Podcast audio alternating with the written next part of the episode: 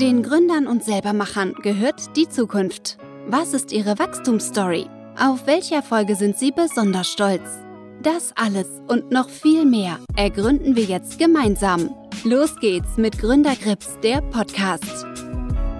Heute zu Gast Jana Schade von Taste Hero. Ganz spannendes Business, was dafür sorgt, dass aus Flaschenbier Bier fließt, was so schmeckt wie aus dem Zapfhahn, also frisch gezapftes Bier. Das ist auch verträglicher für den Bauch. Wir schauen uns das Unternehmen mal im Detail an, sprechen über die Weiterentwicklung, insbesondere über die Verpackung, da hat man große Fortschritte gemacht und wie das Unternehmen in Zukunft aussehen kann. Das Unternehmen hat auch einen Deal bekommen in der Höhle der Löwen. Da sprechen wir entsprechend auch darüber, was das für Auswirkungen hatte, wie man sich vorbereitet hat auf den Verkauf dann in den Supermärkten. Sehr gespannt zu hören, wie man hier zusammenarbeitet mit dem Löwen. Ich freue mich auf das Gespräch. Auf geht's! Los geht's mit Gründergrips, der Podcast. Hi Jana, Schön, dich hier begrüßen zu dürfen im Gründerkrebs Podcast. Ich muss zugeben, nach eurem Deal in der Höhe der Löwen war das, glaube ich, das einzige Produkt, was ich mir sofort gekauft habe, weil ich extremst neugierig war und muss sagen, habe es auch weiterhin Verwendung. Also das Produkt ist cool und deswegen ist es für mich eigentlich eine besondere Ehre, mit euch zu sprechen. Und ja, zur Einleitung würde ich gerne wieder meine dreisten drei Fragen abrufen. Zum einen, Magst du dein Business in kurzen Sätzen erklären? Mhm. Also ja, erstmal vielen Dank für ähm, die Einladung. Wir ziehen immer den Vergleich zwischen einem Milchshake und einem Bier. Du möchtest als Kind auf einem Milchshake meist obendrauf noch eine dicke Sahnehaube haben mit Kirschen und ähm, Streuseln, um den optimalen Genuss zu haben. Und genauso möchten das deine Eltern auch haben allerdings mit einem Bier und in dem Fall natürlich anstatt einer Sahnehaube mit Streuseln und Kirsche mit einer schönen Bierkrone. Und um diese Bierkrone zu zaubern, braucht man unser Produkt, den Taste Hero. Schöne Erklärung, macht Sinn. Dazu noch der leichte Fassbiergeschmack, perfekt. Genau. Wie, wie würdest du sonst noch sagen, macht es das besser? Also das Erlebnis wird dadurch besser, oder? Größtenteils. Genau, genau. Also durch unser Produkt ähm, kann man den natürlichen Geschmack von dem Getränk erleben und es ist auch besser für die Verdauung. Und im Generellen wollen wir natürlich so auch Menschen zusammenbringen, dass sie zusammen sich hinsetzen, sprechen, lachen, zusammen was trinken. Und das muss noch nicht mal was Alkoholisches sein, denn der Taste Hero ist auf allen kohlensäurehaltigen Getränken anwendbar. Ich kann mir vor allem vorstellen, dass gerade durch Corona so ein bisschen das Schwere gefallen ist, zusammenzukommen, zusammen zu lachen, zusammen zu feiern. Habt ihr das gespürt? Ja, das haben wir auf jeden Fall gespürt anhand der Verkaufszahlen. Das ist natürlich dann erstmal in den Keller gegangen. Aber als dann doch das schöne Wetter kam im Sommer und dann viele dann zu Hause bei sich selbst im Garten gesessen haben, haben sie dann doch den Taste Hero gekauft, um den dann zu Hause zu verwenden, weil sie halt auch nicht mehr in Gaststätten gehen konnten oder in Bars. Und äh, da hatten wir dann verschiedene Marketingstrategien, dass wir dann halt auch die Person erreichen. Ja, kann ich mir vorstellen. Gerade wenn du halt so viele Auflagen erfüllen musst, um in ein Restaurant zu kommen, ist es doch eigentlich auch ganz entspannender, einfach auf einer schönen Wiese ein Bier auf, zu trinken. Auf Perfekt. jeden Fall. Und dann ein frisch gezapftes Bier. Frisch gezapftes Bier, traumhaft. Dann möchte ich kurz die Vorstellung abrunden und die, dir die Frage stellen, welche Unternehmen bewunderst du noch und warum? Mhm, also da gibt es viele. Ich denke mal, ähm, wenn wir jetzt beispielsweise bei der Höhle der Löwen bleiben, finden wir Ankerkraut ganz spannend. Also was die Firma in den letzten Jahren wirklich geleistet hat, was für Erfolge sie erzielt hat.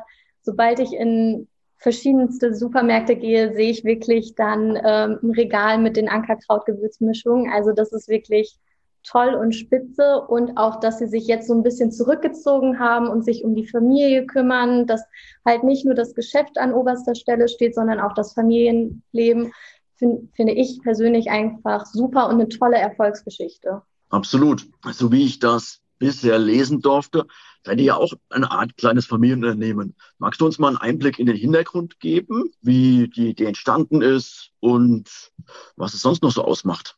Ja, gerne. Also, die Idee hatte mein Vater Jürgen mit seinem Freund Thorsten.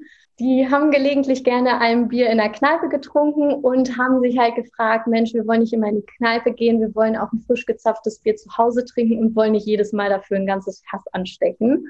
Und dann haben sie sich zusammengesetzt und halt getüftelt, was das Zeug hält und haben ähm, die ganzen Gläser von unseren Eltern haben von meiner Mutter haben sie dann äh, Löcher reingefräst, Gartenschläuche zerschnitten, die zusammengefügt, Mischdüsen dann aus dem Wasserhahn da reingebaut und ja, das war alles wirklich ein Hin und Her. Aber nach ja, monatelanger oder jahrelanger Tüftelei ist dann irgendwann ein finaler Prototyp entstanden, wo man dann auch gemerkt hat, Mensch, das funktioniert ja wirklich. Und äh, wo man dann dachte, daraus können, könnte man wirklich was machen. Und so ist das, so ist das wirklich äh, entstanden. Also eigentlich so ein richtiges Garagen-Startup. Man hat das probiert, wirklich dann in der Garage zu entwickeln bei einem gemeinsamen Bierchen. Echt coole Story, also dass man das dann so rübergebracht hat. Und du darfst sozusagen dann die, bist die Managerin sozusagen und darfst das Produkt groß machen. Ja, ich habe das durch Zufall mal mitbekommen. Ich habe zu dem Zeitpunkt in Hamburg gewohnt und ähm, ja, dann war ich zu Besuch bei meinen Eltern und dann meinte mein Vater, komm mal mit, komm mal mit, ich muss dir mal was zeigen. Wir haben da was so entwickelt. Ich so, okay, das klingt ja alles ganz interessant und wie wollt ihr das weitermachen? Und irgendwie hat es mich dann so gepackt und hat, ja, seitdem habe ich mich dann mit den beiden zusammengesetzt. Wir haben ein paar Sachen entwickelt und ähm, ja, so war ich dann so ein bisschen, ja, die Managerin oder ähm, ja, habe alles organisiert in dem Sinne. Cool, cool.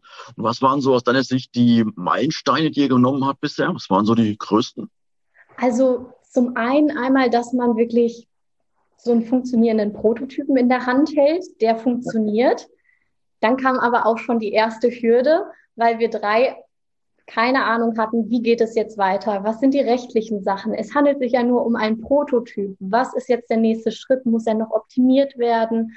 Prüfungen, was weiß ich nicht noch alles. Und dann haben wir durch Zufall den Aufruf zum Open Pitch Call von Die Hülle der Löwen gesehen mhm. im Dezember 2018 und haben gedacht, Mensch, wir haben sowieso nichts zu verlieren. Wir haben selbst keine Ahnung ähm, lass uns einfach mal bewerben. Und dann cool. haben wir zwei Wochen später eine Zusage und Einladung bekommen und sind dann nach Düsseldorf gefahren zum Casting, haben dort das Produkt vorgestellt und dann haben wir relativ schnell danach ähm, eine Nachricht bekommen, dass wir ja zur die Hülle der Löwen eingeladen werden. Und das war auf jeden Fall ein großer Meilenstein. Und dann am 28.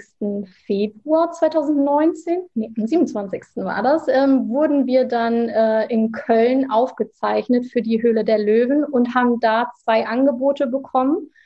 Cool, und let letztendlich auch ein Deal mit unserem Investor Ralf Dümmel. Und ich denke mal, das war für uns der größte Meilenstein überhaupt.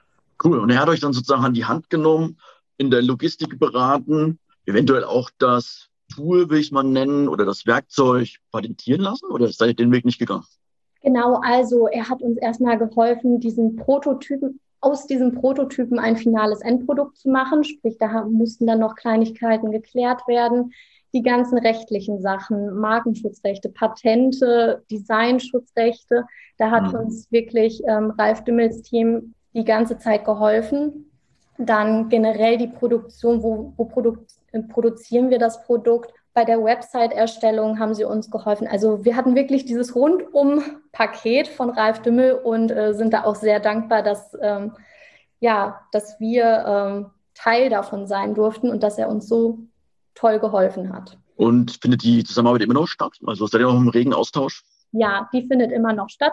Jetzt aufgrund der letzten zwei Jahre durch die Pandemie konnte man sich jetzt nicht so häufig persönlich treffen. Das hatte man sonst davor schon häufiger. Aber es gab mehrere Videokonferenzen oder sobald man eine Frage hat, dann schickt man eine E-Mail und kriegt sofort eine Antwort. Also das ist, das läuft alles super. Cool, cool.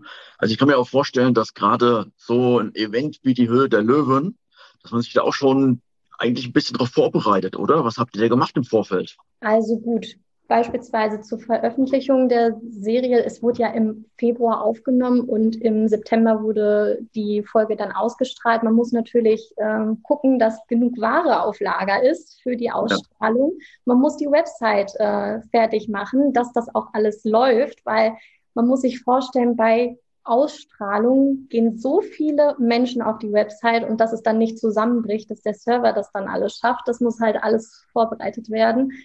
Ja, und halt die ganzen rechtlichen Sachen, dass das alles abgesichert ist, dass man später nicht ähm, irgendwas hat und dann irgendwelche Strafen zahlen muss. Und ähm, ja, darauf muss man dann achten, dass alles wirklich bis zur Deadline fertig ist. Das kann ich mir vorstellen. Also man hat zwar einen gewissen Zeitraum, wo man sich vorbereiten darf, aber dann die Nachfrage, die dann kommt, kann man die einfach wirklich so planen? Also gibt es da Erfahrungswerte? Weil das ist ja. Hm. Ich glaube, das ist produktabhängig. Man weiß es hm. halt nicht. Immerhin muss man auch sagen, der Kunde entscheidet, ob er das Produkt gut findet oder nicht. Man kann es im Vorwege nur erahnen oder erhoffen, dass der Kunde das Produkt toll findet, interessant findet, sodass er das dann kaufen will. Mhm. Aber letztendlich kann man keinen dazu zwingen und man weiß es halt im Vorfeld nicht. Also man kann natürlich eine gewisse Anzahl an der Menge bestellen, ins Lager packen, aber ob man sie dann auch losführt, ist dann die andere Frage. Das stimmt, ja. Aber auf Basis der Amazon-Bewertung muss ich sagen, das Produkt ist eigentlich gut angenommen, oder? Bekommt doch gute Bewertungen. Ja, also wir haben auch durchweg positive Bewertungen. Klar, der ein oder andere versteht es nicht oder ähm, hat einen komplett anderen Verschmack, Geschmack, aber ich meine auch Geschmäcker sind verschieden. Der eine mag Kaffee, der andere nicht, der andere mag Bier, der andere mag Craft Bier. Deswegen, so ist es nun mal. Aber der Großteil der Kunden hat wirklich eine positive Kundenbewertung hinterlassen. Und wann kam dann sozusagen die Idee? Also Bier ist sozusagen unsere Hauptzielgruppe, also die Biertrinker. Mhm. Jetzt kann ich das Produkt aber auch nehmen und ja, Fanta, Saft und was man noch alles mitmachen kann. Man kam diese Initialzündung, weil es ja nochmal eine ganz andere Zielgruppe. Genau, das kam ähm, in der Entwicklung des finalen Produktes. Da haben wir uns überlegt, Mensch, es wäre ja auch sinnvoll, so einen Adapter zu machen, dass man halt dann auch, es gibt ja auch PET-Bier. Ich weiß jetzt nicht, wie viele Leute PET-Bier trinken, aber da war der Effekt wirklich sehr, sehr gut. Und dann haben wir halt verschiedene Tests durchgeführt und einfach mal mit Wasser getestet, mit Apfelschorle, mit Cola, weil wir haben festgestellt, viele Menschen mögen kohlensäurehaltige Getränke, aber die können das manchmal gar nicht so ab mit so viel Kohlensäure im Bauch. Also dann kriegt man einen Blähbauch oder man fühlt sich unwohl. Und ähm, klar, die Kohlensäure wird minimiert, wenn man den Taste Hero benutzt. Also es schmeckt schon milder, aber es ist halt auch angenehmer. Aber mhm. das ist auch wieder Geschmackssache. Manche, die haben das jetzt auch mit Cola probiert, die meinen, es, es schmeckt abgestanden. Aber für mich persönlich, ich finde es auf jeden Fall milder und angenehmer. Also ich, ich, kann mir auch vorstellen, dass, sagen wir mal, auch ja, älteren Herren das ganz mögen, weil die haben ein bisschen mehr Probleme mit ihren Magen und so. Und mhm. eventuell ist das halt auch dann eine spannende Zielgruppe. Und was denkt ihr, ist langfristig noch möglich? Also gibt es noch andere Produkte, die sozusagen den Genuss angenehmer machen? Also derzeit vertreiben wir ja den Standard Taste Hero, mit dem wir ja auch in der, äh, der Höhle der Löwen waren. Und wir haben zahlreiche Kooperationen mit dem Bundesliga-Verein, beispielsweise FC Bayern München, Borussia, äh, Borussia Dortmund, ähm, HSV Schalke. Und jetzt haben wir noch eine farbige Variation gemacht. Und im Dezember letzten Jahres war eigentlich der Launch für zwei tolle Produkte geplant. Allerdings kam die ganze Ware hier in Deutschland beschädigt an, sodass ein Verkauf unmöglich war. Ui. Und wir planen jetzt gerade halt ähm, den neu neuen Launch oder erstmal wieder die neue Produktion der Produkte. Und ja, da kann man sich dann schon drauf freuen. Es geht mal in eine ja, auch noch Bierrichtung, aber eine andere Richtung. Ich will noch nicht viel verraten, also da muss man noch ein bisschen Geduld haben. Aber wir können uns natürlich vorstellen, in den nächsten Jahren noch weitere Produkte zu erfinden. Da bin ich sehr gespannt. Wenn ihr jetzt so ein tolles Produkt habt, ähm, welcher Vertriebskanal funktioniert? Ich kann mir vorstellen, mit dem Investor Ralf Dümmel geht das viel über die großen Märkte. Aber ist das Produkt nicht auch durch ja, sagen wir mal, Bier, Geschmack auch geeignet, vielleicht online zu verkaufen? Ja, auf jeden Fall. Also wir ähm, haben sehr gute Verkaufszahlen über unseren Online-Shop, sowohl aber auch auf äh, Amazon oder eBay. Also da sind die Verkaufszahlen sehr, sehr gut. Vor allem, klar, wenn, wenn man ein Dreier-Set anbietet und äh, also man muss sagen, unser Produkt ist sehr günstig für den Online-Shop. Sprich, mit mhm. Versandkosten, da zögern manche Kunden noch, weil sie denken, Mensch, der Versand ist so teuer, das Produkt ist so günstig, das lohnt sich nicht. Deswegen haben wir jetzt überlegt, wir können auch die Dreier-Sets oder Sechser-Sets anbieten und die gehen wirklich super. Und ähm, ja, deswegen der Vertriebskanal online funktioniert auf jeden Fall für uns. Und dann für größere Verpackungen gibt es genau. ja, gibt's ja auch sehr bewährte Unternehmen, wie zum Beispiel Coro. Die machen das ja nur über ganz große Verpackungen und haben sich dadurch auch ein eigentlich eigenes Geschäftsmodell aufgebaut. Mhm. Das ist dann schon ganz spannend. Ja, cool. Also absolut spannend. Und wenn man jetzt so ein Event hat wie die Höhle der Löwen, so viel Nachfrage bekommt, kommen da auch sozusagen ein paar Leute, die es nachmachen wollen. Habt ihr da schon was äh, mitbekommen, dass es sozusagen auch Mitbewerber gibt, die auf Basis dessen dann angefangen haben, auch zu tüfteln? Ja, hatten wir. Wir hatten auch schon einige interessante E-Mails ähm, von Leuten, die äh, Verbesserungstipps hatten oder auch äh, sich beschwert haben, was das soll. Aber wir haben auf Amazon festgestellt, dass ähm, es dort asiatische Anbieter gab, ähm, die unser Produkt nachgemacht haben und ähm, auch unser Logo benutzt haben. Also das war dann auch eine ganz freche Sache. Aber ähm, mittlerweile können wir dagegen vorgehen. Wir haben ja die ganzen Schutzrechte und ähm, ja, deswegen sind die nicht mehr aktiv auf den Plattformen vorhanden. Verstehe ich. Und wie ist bei euch mit der Wertschöpfungstiefe? Also ihr lasst im Prinzip das Produkt auch irgendwo in Asien fertigen oder? Ja, also derzeit lassen wir es noch in Asien fertigen und es wird dann hier nach Deutschland verschifft. Jetzt muss man mal gucken, gerade jetzt durch die Pandemie haben wir natürlich gesehen, dass die ähm, Lieferketten verzögert wurden und auch die Preise natürlich in die Höhe gegangen sind. Und ähm, jetzt müssen wir mal gucken, ob wir das in den nächsten Jahren irgendwie nach Europa oder sogar nach Deutschland hier verlagern, die Produktion. Macht schon Sinn, dass man vielleicht auch mehr Einfluss auf die Qualität und gerade auch neue Produkte kommen dann nicht kaputt hier an. Auf jeden Fall, auf jeden Fall. Wir haben es natürlich in Asien fertigen lassen, dadurch, dass wir ja noch die Kooperation mit Ralf Dümmel haben. Er hat da ja wirklich seine Kontakte und hat da wirklich ähm, eine tolle Produktion und ähm, deswegen fertigen wir es ja auch dort an. Aber man weiß ja nie, was noch kommt in der Zukunft und deswegen sind wir generell offen dafür, irgendwie die, den Produktionsstandort nach Europa oder nach Deutschland zu verlegen. Habt ihr euch mal die Produ Produktion in Asien angeschaut? Leider nicht. Also es war eigentlich geplant, ähm, aber ja, dann kam die Pandemie. Deswegen leider noch nicht. Kein, kein Problem. Darf ich fragen, wie viele Leute ihr aktuell beschäftigt hier in, in Deutschland? Also wir sind wirklich zu dritt. Wir machen cool. das alle zu dritt. Ähm, Thorstens Frau hilft noch bei der Buchhaltung mit und ähm, ansonsten machen wir das ähm, ja, alleine, plus noch die Hilfe natürlich von Ralf und seinem Team. Aber ja, derzeit hat es sich noch nicht ergeben, Mitarbeiter einzustellen, aber es ist natürlich geplant für die nächsten Jahre, wenn wir weiterhin wachsen, dass wir uns noch Hilfe holen. Ganz spannend. Du sprachst das Wachstum an. Was ist aus deiner Sicht möglich über die nächsten fünf bis zehn Jahre? Also ja, wir wollen auf jeden Fall von der, ja, von der Firmengröße her wachsen. Also wie schon gesagt, Mitarbeiter einstellen und dann auch noch eine breitere Produktpalette anbieten. Mhm. Sprich, ähm, jetzt kommen ja dieses Jahr hoffentlich die neuen zwei Produkte und dann vielleicht auch mal in eine ganz andere Richtung gehen. Oder wir bleiben weiterhin auf dieser Bioschiene. Also da gibt es ja verschiedene Möglichkeiten. Wir, es gibt ja auch äh, Dosenbier. Vielleicht kann man dafür auch noch was ähm, erfinden. Oder ja, es gibt zig Sachen. Ähm, deswegen bin ich da ganz positiv äh, aufgestellt für die Zukunft, dass wir da schon was Schönes ähm, kreieren werden. Kann ich mir vorstellen. Was für mich noch, also ich habe ja auch so einen schönen Adapter hier.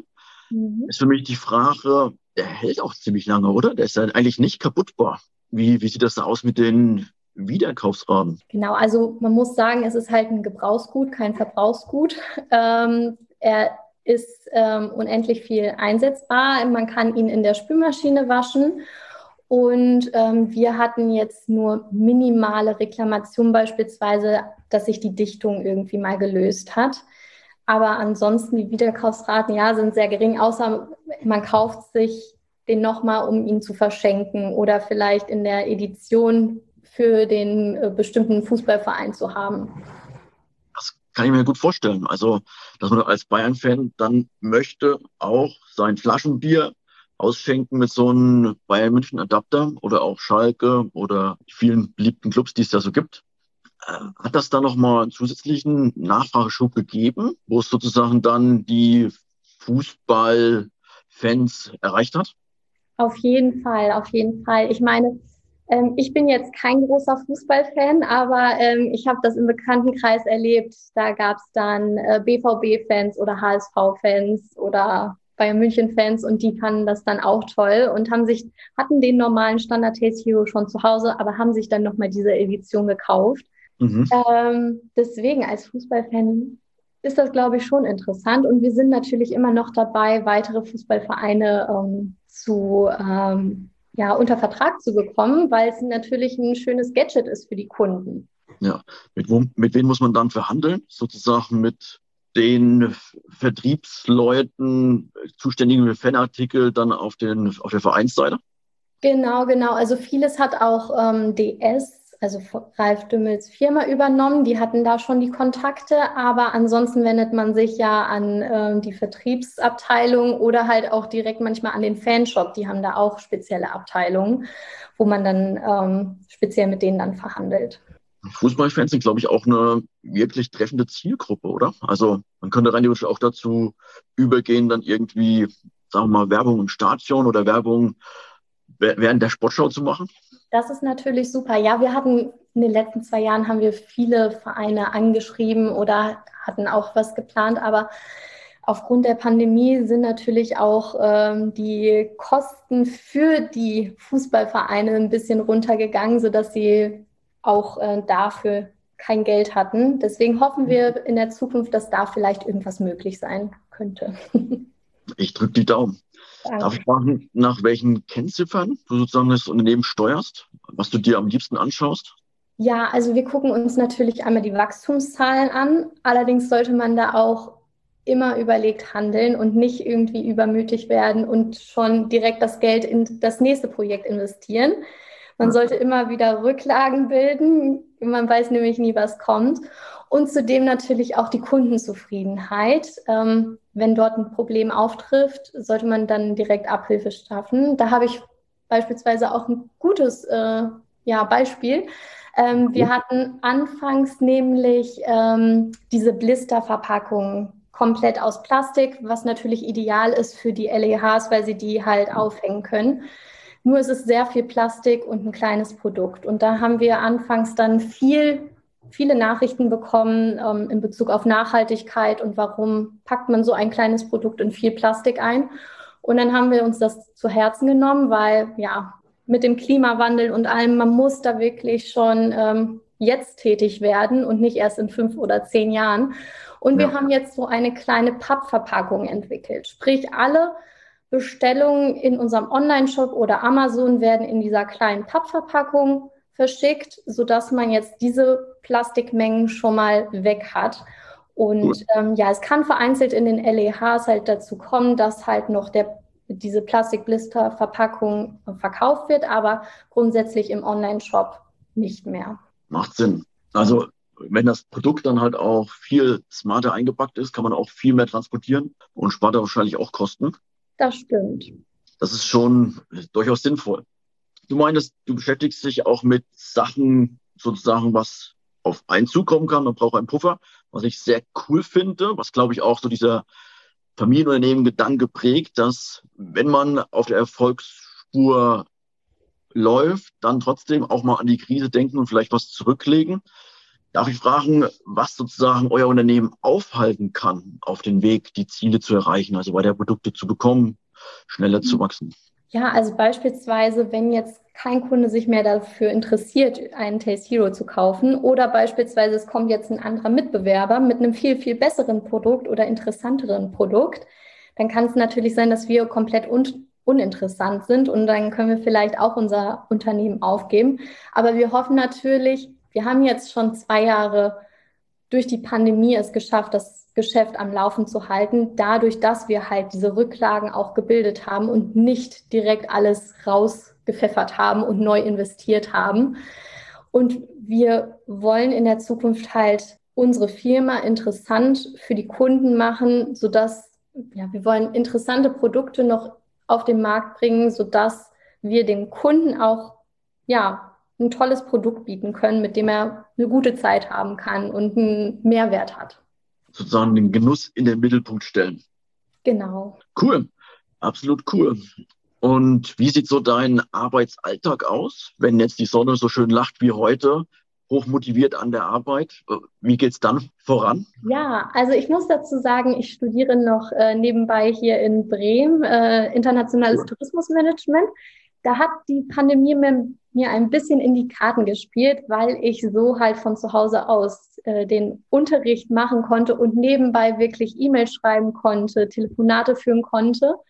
Und ja, jeder Tag ist anders getaktet. Mal mhm. steh, also je nachdem, was für Termine anstehen, wie viele Deadlines man hat, wie viele Projekte gerade am Laufen sind.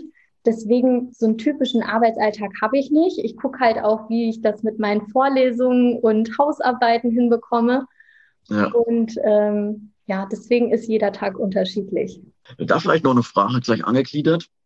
Wie siehst du sozusagen die Zukunft des Tourismus? Weil Corona hat ja gezeigt, dass da schon Einschränkungen gab aber dass eigentlich die Leute raus wollen, was sehen wollen, erleben wollen. Also die Nachfrage ist, glaube ich, un, unangefochten. Die ist weiter da, oder? Ja, auf jeden Fall. Ich glaube, das haben wir in den letzten zwei Jahren gemerkt. Ähm, als man nicht reisen konnte, war die Lust natürlich umso größer.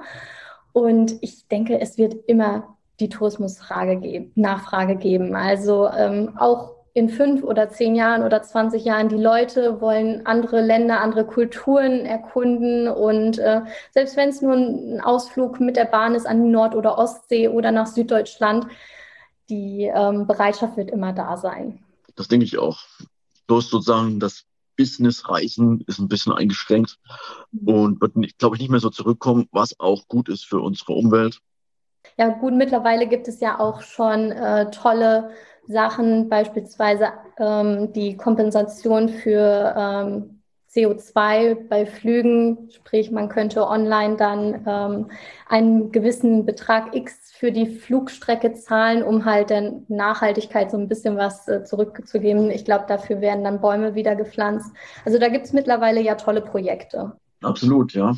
Bei dem Projekt, das ist ein ganz cooles Thema. Also ihr habt Ihr habt ein cooles Projekt ins Leben gerufen. Ihr habt sozusagen den Genuss von Bier mal eine neue Facette gegeben. Und bei den ganzen Themen, die wir jetzt besprochen haben, hattet ihr da sozusagen Unternehmer als Vorbilder und Mentoren? Gab es da was? Ähm, ja, so in der Art. Also Thorsten hat einen Freund, Gerd Stamm, der ist äh, selbstständig mit GS Hub in Warburg und der, äh, obwohl er kein Biertrinker ist, fand er die Idee damals richtig äh, cool und hat uns halt mit Rat und Tat äh, an der zur Seite gestanden und äh, hat uns viele Fragen beantwortet, wovon wir gar keine Ahnung hatten und hat uns äh, Kontakte vermittelt. Also das war wirklich eine große Hilfe.